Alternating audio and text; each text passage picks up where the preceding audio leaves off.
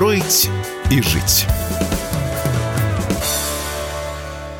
Здравствуйте, друзья! Вы слушаете радио «Комсомольская правда» в студии Юрий Кораблев. Это программа «Строить и жить» Сергея Владимировича Колунова, депутата Госдумы. Сергей Владимирович, добрый день. Добрый день. Давно мы с вами не встречались э, с момента объявления частичной мобилизации да, почему об этом начинаю говорить? Потому что частичная мобилизация, ну, влияет, наверное, на все сферы жизни, это в том числе и на рынок недвижимости влияет, о котором мы с вами любим поговорить, о рынке недвижимости. Так вот, мой первый вопрос. Скажите, пожалуйста, влияет ли э, объявленная частичная мобилизация на рынок недвижимости и как? А вы же уже сами ответили, что она влияет абсолютно на все отрасли. Ну и, конечно же, строительная отрасль это никак не миновала. То есть, да, понятно, идут сделки, но мы же с вами уже на одной из программ говорили, что сделка – это решение двухмесячной давности, да, угу. когда пока там заключен договор, пока пройдет регистрация. А вот преддоговор воров, когда люди приходят и выбирают себе квартиры, вот их нет. То есть, конечно же, общаясь с застройщиками, все жалуются на то, что, собственно, вот эта конверсия э, объявления рекламного звонка и прихода в офис, она практически нулевая. Мы, то есть на сегодняшний день мы можем подвести итог, что конец августа и, нач... и весь сентябрь э, застройщики испытывают, скажем так, голод в общении с покупателями. Но на... при этом цены не снижают. Да, мы видим сейчас на сегодняшний день определен в объявлениях скидки, да, там где-то 10%, где-то приди и 20% тебе дам. А, наверное, эти скидки, они в большей степени, наверное, все-таки для Москвы и Санкт-Петербурга, угу. и в частности для Сочи, где рынок перегрет. Угу. И застройщики не справились со своей жадностью. Ну, знаете, когда все прет, надо поднимать. В других городах я этого не наблюдаю, а, э, понижение цены, потому что все-таки э, в тех городах, наоборот, застройщики бьются, чтобы хоть как-то чуть-чуть хотя бы устоять на рынке, подняв там на 3-4%. Ну, потому там, что там разумные цены были. Там, во-первых, разумные цены, там просто они близки к себестоимости. Uh-huh. То есть там наоборот, я знаю, там общались с банками, и у банков проблема профинансировать проектное финансирование, извините за тавтологию, uh-huh. ну, потому что именно себестоимость э, близка практически к той рыночной цене, с которой объекты выходят. Вот. А Москва и Санкт-Петербург, и ну, тем более Сочи, я думаю, что они могут спокойненько сделать скидку и 20%, и 25%. Когда в городе объявлен мораторий на строительство жилья, все, у тебя рынок абсолютно уменьшается. То есть, ты, то есть нового жилья прибавляться не будет, и продается mm. только то, что было. Понятно, что это конечно, а, соответственно, чем меньше предложение, тем больше цена. Вот застройщики этим и, и воспользовались. Поэтому, если там цена упадет на 50%, э, это нормально? С учетом того, что она выросла до этого на 100. Слушайте, ну я, честно говоря, в нашей стране, по-моему, только в 2014 году, по-моему, видел, когда цены падали на 50%. Я думаю, что надо бояться тех объектов и тех застройщиков, угу. которые дают 50% скидки. Но это не рыночная скидка, согласитесь. Это, это скидка предбанкротного. Продать бы что-либо, хочешь какие-то деньги вернуть. Угу. Поэтому я бы вот э, объекты с такими скидками бы немножечко, э, ну, вернее, обходил бы подальше. Я разговаривал с разными экспертами в последнее время. Они говорят, что если цены там на вторичку в России упадут на 30%, это будет апокалипсис. Да, вот они, наверное, уже снизились э, процентов, наверное, на 10 э, ждут, ну, возможно, упадут на 15. Как вы думаете, что будет происходить с рынком э, недвижимости в ближайшие полгода? Я не говорю, наверное, о новостройках, я говорю по большей части, наверное, о вторичной недвижимости. Мы с вами обсуждали вторичка, вторички рознь, да, то есть есть вторичка. Мы же вторичкой называем сейчас то, что уже сдано в эксплуатацию. Ну, то есть практически все да. э, там. Все, что сдано в эксплуатацию. Все. Процентов это, наверное, вторичка, да? Да, да. А, поэтому, опять же, вернусь к тому, что падает в цене то, что устаревает. И чем больше оно устаревает, тем больше, тем ниже оно продается. Но согласитесь, если там, если раньше, допустим, э, эталон качества это была Сталинка, то на сегодняшний день у меня квартира в Сталинке звучит, ну, так себе, да? Ну, наверное, не хотелось бы.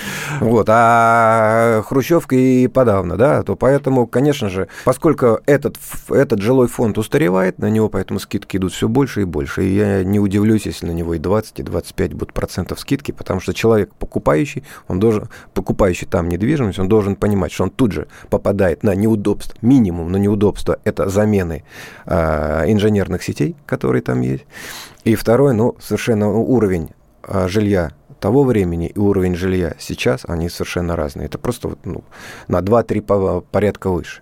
Поэтому, собственно, и цена поэтому ниже. И она будет падать, и падать, и падать, потому что спрос на комфортное и качественное жилье сейчас только поднимается. А мы уже с вами говорили, что уже как минимум два года мы живем в а, рынке покупателя, когда покупатель все-таки диктует цены. Угу. Единственное, мы, не, мы понимаем, что когда началась пандемия, был резкий взлет строительных материалов. Да, и на самом деле мы сегодня, кстати, на комитете обсуждали даже ту тему, что а, рынок вырос мгновенно там, в течение полугода, но для рынка недвижимости это мгновенно считается, а, за счет того, что мгновенно поднялись строительные материалы, и, собственно, триггером было это металл, да, который все обсуждали. Uh-huh. За ним поднялись пиломатериалы, потом цемент, потом стекло.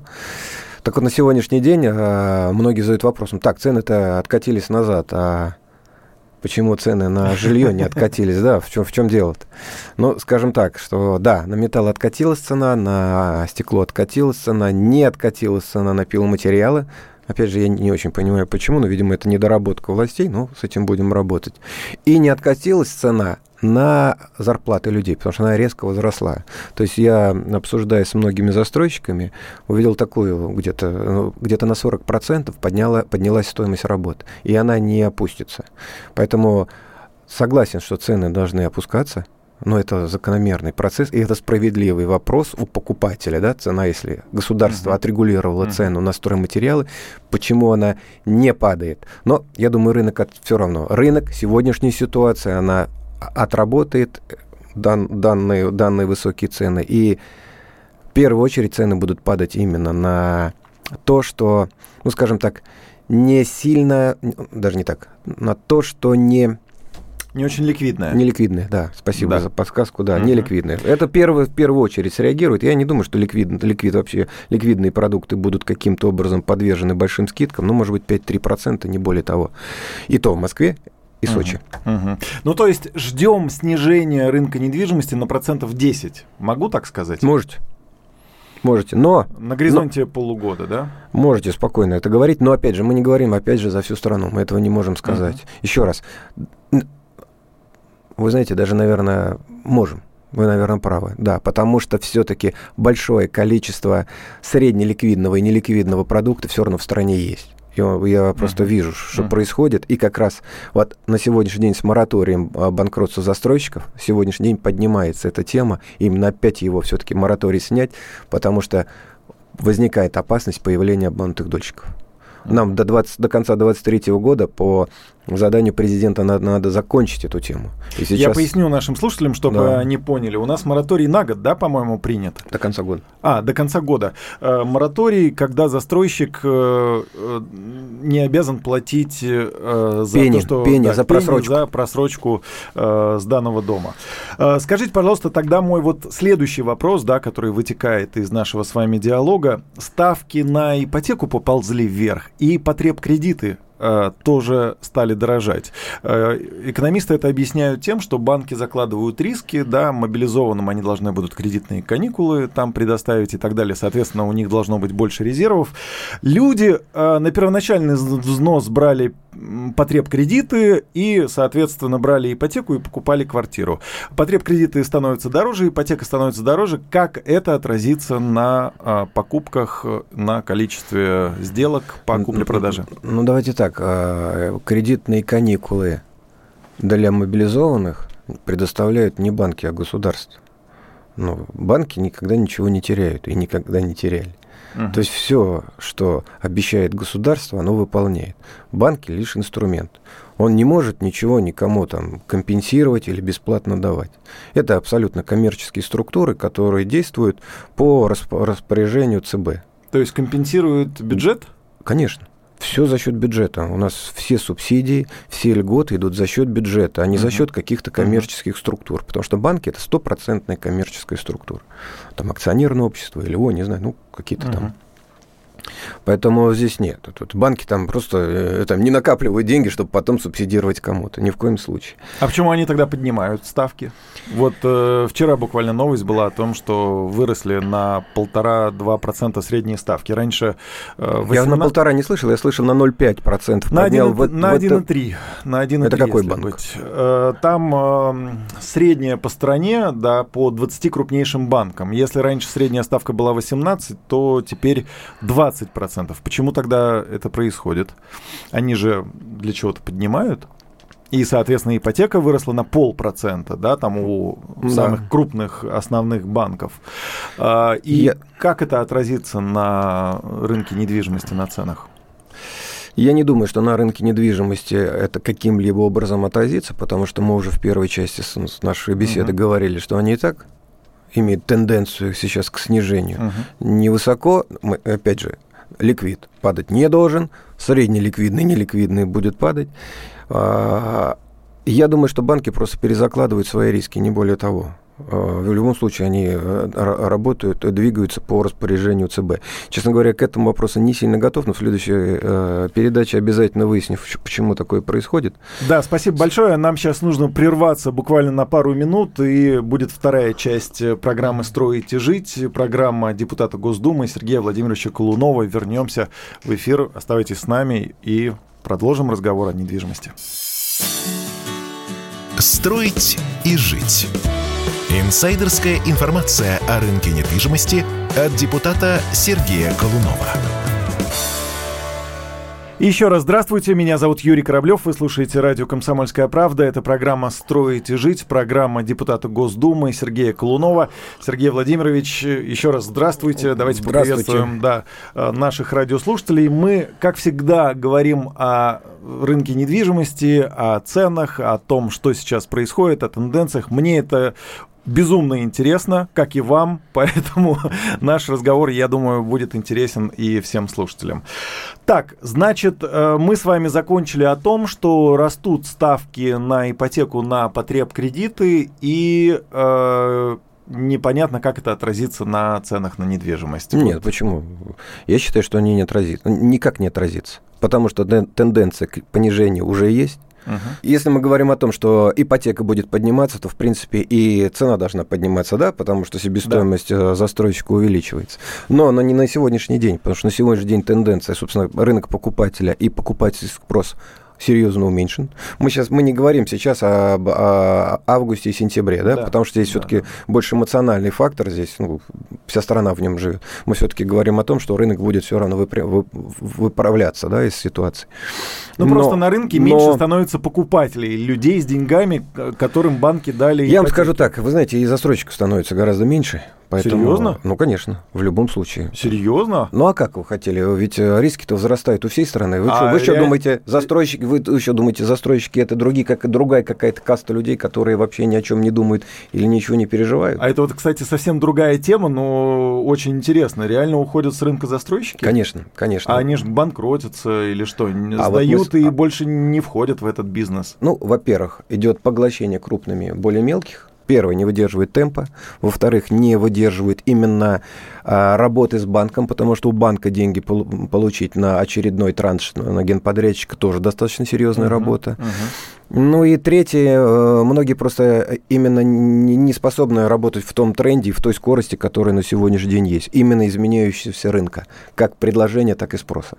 Поэтому я могу сказать, что рынок становится более профессиональным и сокращается количество застройщиков. Вот продолжая тему про застройщиков, у меня такой вопрос. Мы как-то совсем забыли про санкции, про ограничения. Скажите, пожалуйста, есть ли у нас э, сегодня дефицит строительных материалов, дефицит кадров, э, технологий. Вот что сейчас происходит на этом рынке? Назову самый первый дефицит – это дефицит кадров. А, Еще год назад, когда у меня была предвыборная кампания, я ездил по предприятиям, производственным предприятиям, э, торговым предприятиям. Было 20-25% дефицита кадров, профессиональных кадров. На сегодняшний день их еще больше. Я могу сказать, каменщиков вообще практически нет. Как так получается, что... Ну, я думаю, я думаю, что на сегодняшний день мы, мы получаем результаты именно той, скажем, образовательной и пропагандной политики. То есть не знаю, я прав, правильно я так назвал пропагандной политики? Но в любом случае именно то, к чему мы шли. То есть у нас не было популяризации именно технической профессии. Все мы хотели стать чиновниками, спортсменами, музыкантами. Помню, да. Ну, где бабки там, где побольше, да, чтобы меньше. Особенно еще посмотрите, если рекламу посмотрим. Кстати, депутатами, там... депутатами хотят многие Слушайте, стать. депутатами не просто стать. Там, это, знаете, так не такое золотое место, как, как вам и мне казалось раньше. Ладно, это мы отвлеклись немножко. Э, смотрите, какая мне новость попалась на глаза. Я почему заговорил о строительных материалах, там, о дефиците, uh-huh. о проблемах застройщиков. Десятки тысяч лифтов в России отслужили свое заголовок, да, об этом заявили в общественном совете Минстроя. И э, вот, собственно говоря, лифты, которые находятся на балансе спецсчетов собственника, находятся выше 32 тысяч лифтов, срок службы которых истек. Э, что мы будем с этим делать? Вот э, мы видим в соцсетях, то один лифт упадет, то тут чуть не придавил, тут э, чуть не упал. А вообще, как мы собра- собираемся строить многоэтажные дома, если мы не умеем строить лифты? Или умеем? Ну, давайте так, мы не собираемся строить, мы уже строим многоэтажные дома, и в них поставляем лифты. На сегодняшний день проблема-то не с новыми домами, в которые поставляются лифты, с ними-то все в порядке. Все в порядке, да. мы можем. И, собственно, и, и, во-первых, ну, поставляются лифты сейчас. Если раньше там они поставлялись с Европы, и из Китая, и из Кореи, из Европы не поставляется по определенным причинам, uh-huh. но из Кореи, из Китая, из Турции а все равно лифт поставляется. И на коммерческие стройки они идут без каких-либо проблем. Вплоть до того, что есть еще и наш лифт. Это и там Щербинский завод, это Серпуховской завод, есть и Сиблифт Томский, есть а, КМЗ Карачаров, Карачаровский uh-huh. в Москве. Есть, есть э, заводы, которые производят эти лифты. Вопрос просто качества этих лифтов да, и скорость их подъема. То есть не ну, всегда есть отвечает это... современным требованиям. Самая проблема на сегодняшний день, то, что вы подняли, это именно старый фонд э, фонд капитального ремонта, который отвечает за uh-huh. дома. То есть дома-то можно отремонтировать, там, тратя небольшие деньги. А вот лифт, его нужно сразу менять и вкладывать достаточно серьезно. И фонд капитального ремонта, который занимается на сегодняшний день, а, у этого фонда просто не хватает денег, чтобы это все обеспечить, потому что там идет накопительно. Причем желательно, чтобы эти деньги тратились все-таки на лифты отечественного производства, правильно? Не на ну, китайские ну, лифты. Ну, ну, ну конечно, ну, наверное, в конечно. Так вы, правильнее было бы? Во-первых, это правильно. Во-вторых, мы понимаем, что если происходит какой-то коллапс, мы сразу становимся зависимы от него. Да? Угу. Лучше все-таки производить здесь. Угу. Это, во-первых, первая защита. А вторая, ну, надо действительно все-таки поддерживать нашего производителя, потому что это рабочие места в первую очередь. И инвестиции во вторую. Поэтому э, на сегодняшний день рассматривается вариант несколько, несколько вариантов, но самый рабочий вариант это все-таки субсидированный факторинг, э, когда деньги предоставляются заказчику, а заказчик это фонд капитального ремонта, и государство субсидирует эту ставку, потому что ну, э, денег недостаточно, а лифт нужно поменять уже достаточно в короткий срок, то есть это там в течение двух-трех лет, потому что даже если мы говорим даже о старом фонде, то есть старый фонд, э, лифты, которые нужно поменять, каждый год прирастает еще на 10 тысяч лифтов. Соответственно, если мы не поменяли лифты, нам на следующий год нужно еще на 10 тысяч лифтов менять больше. Но я могу сказать так, я объехал практически 90% заводов, которые у нас производят лифты. Серьезно? Да, ну их не так много, поэтому это несложно объехать. А, да, все, понял, да. понял. А вот, э, кстати, скажите, им не обидно слышать, что их э, продукты, их лифты не очень там высокого качества, да, они все-таки похуже, чем европейские. Послушайте, им совершенно не обидно, потому что это результат, о котором э, эти заводы кричат уже давным-давно. На сегодняшний день торгуется услуга по замене лифта. И завод находится в самой последней части цепи, вот этой uh-huh. пищевой цепи, uh-huh. потому что в основном услугу торгуют монтажные компании. Соответственно, они забирают на себя львиную долю денег. Плюс, второе, а, на сегодняшний день идет все больше и больше раскачка в сторону а, отсрочки оплаты ну, скажем так, вот э, многие дают э, отсрочку там на три года. Ну, проблематика существует в том, что заводы, давая отсрочку на три года. Не, не считают проценты по кредиту, ну, который ну, им нужно да, заплатить. Да, да, да, И представляете, вот они говорят, давайте мы готовы дать рассрочку. А мы начинаем считать стоимость лифта, ну, допустим, средняя стоимость лифта эконом на сегодняшний день где-то миллион четыреста, полтора миллиона рублей. Угу.